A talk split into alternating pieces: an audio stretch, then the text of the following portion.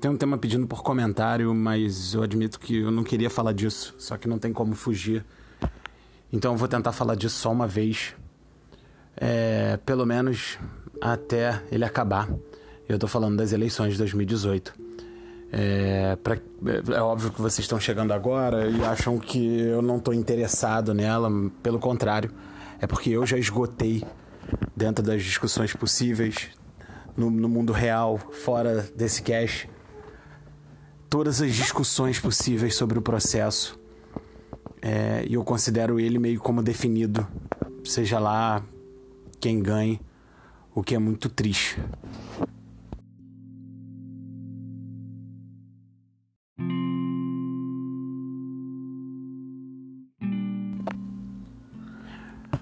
Quando o Haddad despontou e ficou claro que ele iria para o segundo turno com o Bolsonaro, é, eu, eu bati, botei na cabeça que que estava resolvida a coisa e que os dois caminhos possíveis seriam bastante complicados.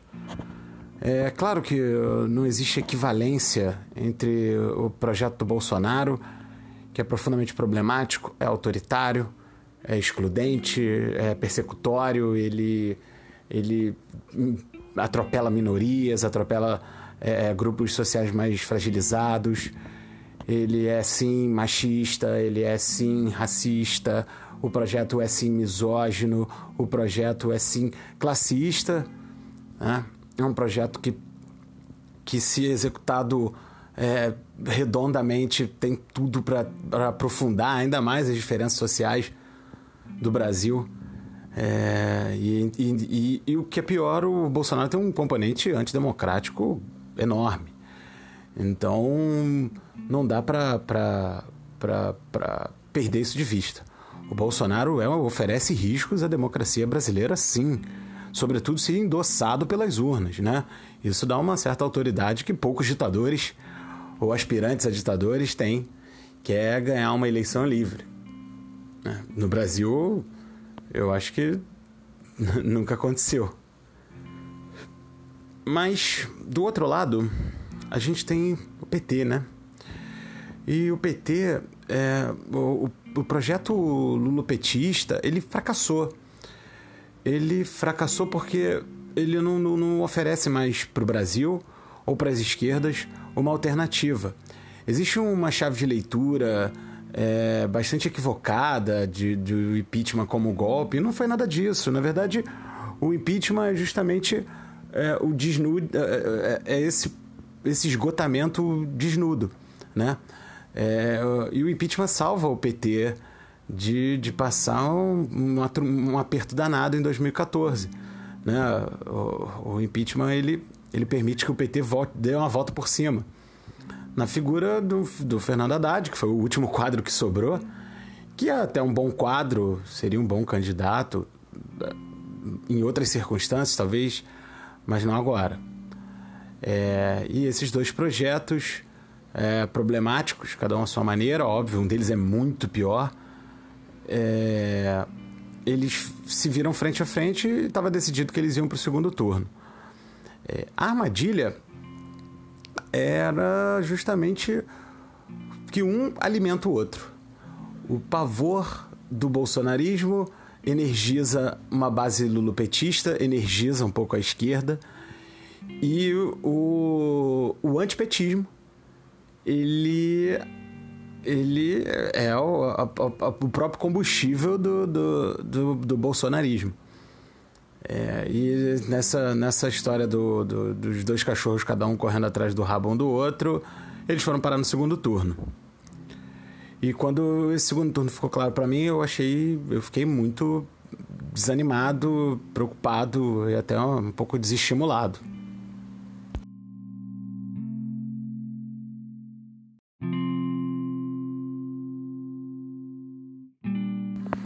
E aí, naquele momento, eu fiz uma leitura que eu consigo sustentar até agora, mesmo com, com algumas, algumas definições já né, no cenário.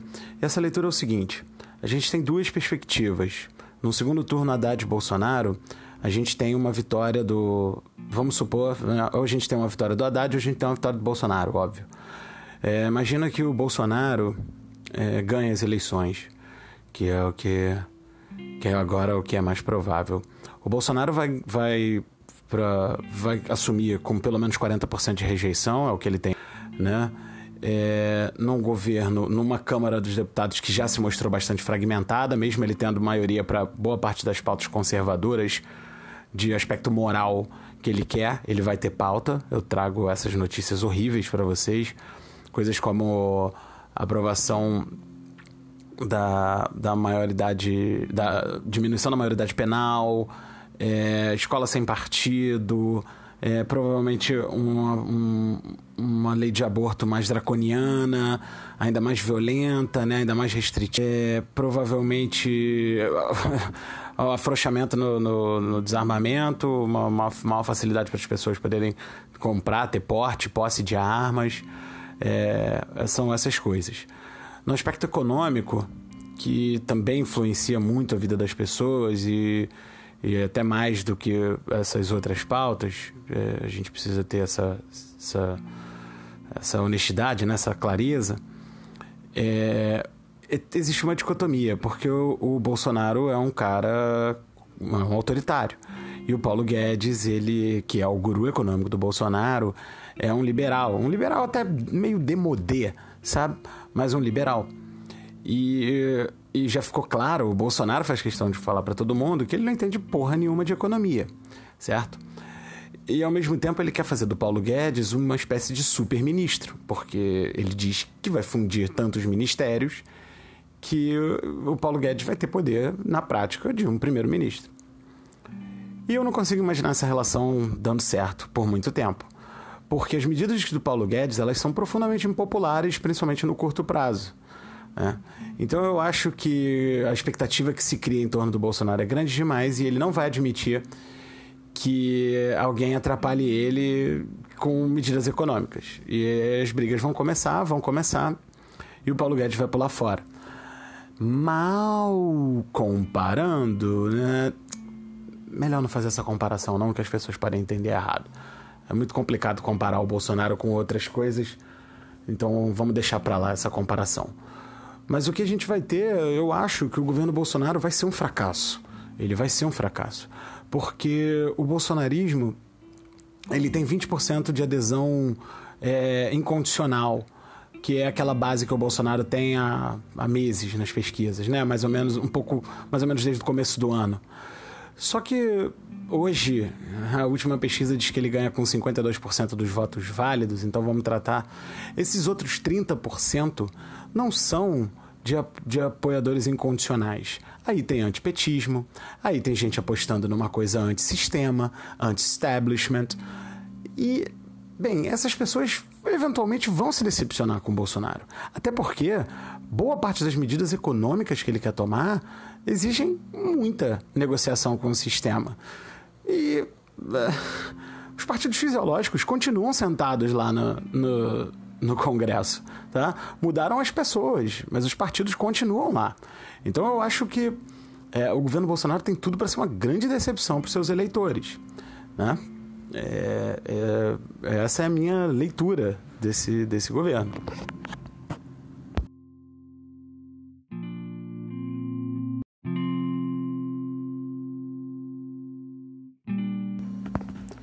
Por outro lado, um governo do Fernando Haddad também seria problemático. Seria problemático, primeiro, pelas circunstâncias. O Brasil tem um déficit fiscal enorme, uma crise de arrecadação, a economia ainda patina. E dentro dessa situação, o Haddad ou ele faz um ajuste e aperta o cinto, ou ele termina de quebrar o país, projeto né, da nossa ex-presidenta Dilma Rousseff. E eu imagino que o Haddad, até pelo perfil dele governando a prefeitura de São Paulo, ele vai optar pelo ajuste. Só que é, isso vai evidenciar uma coisa para boa parte dos seus eleitores, que o Haddad não é o Lula. O Haddad é o Haddad. O Haddad é, como eu li por aí, é Dilma, é um novo poste de Lula, mas não o Lula. E isso me preocupa porque esse bolsonarismo que o Haddad vai derrotar para ser eleito, ele vai continuar à espreita, entendeu? Ele vai continuar na grade esperando a vez dele, babando cada vez mais, com cada vez mais ódio, e esperando a vez dele em 2022.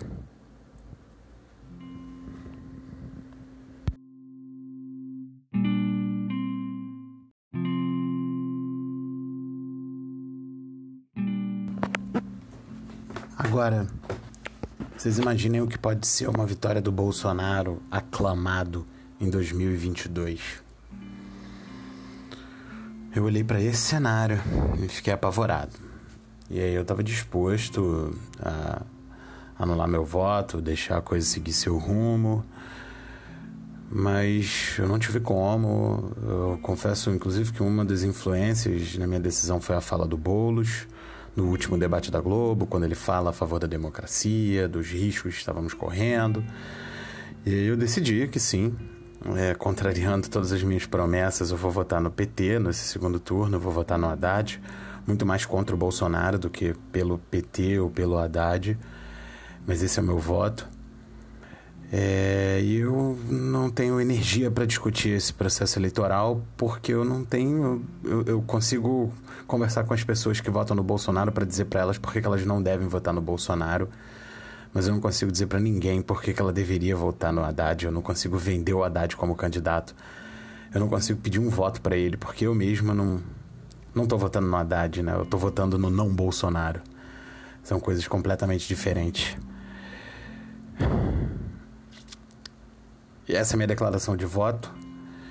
E ao mesmo tempo uma promessa de dizer que que a eleição acaba agora, mas é, eu pretendo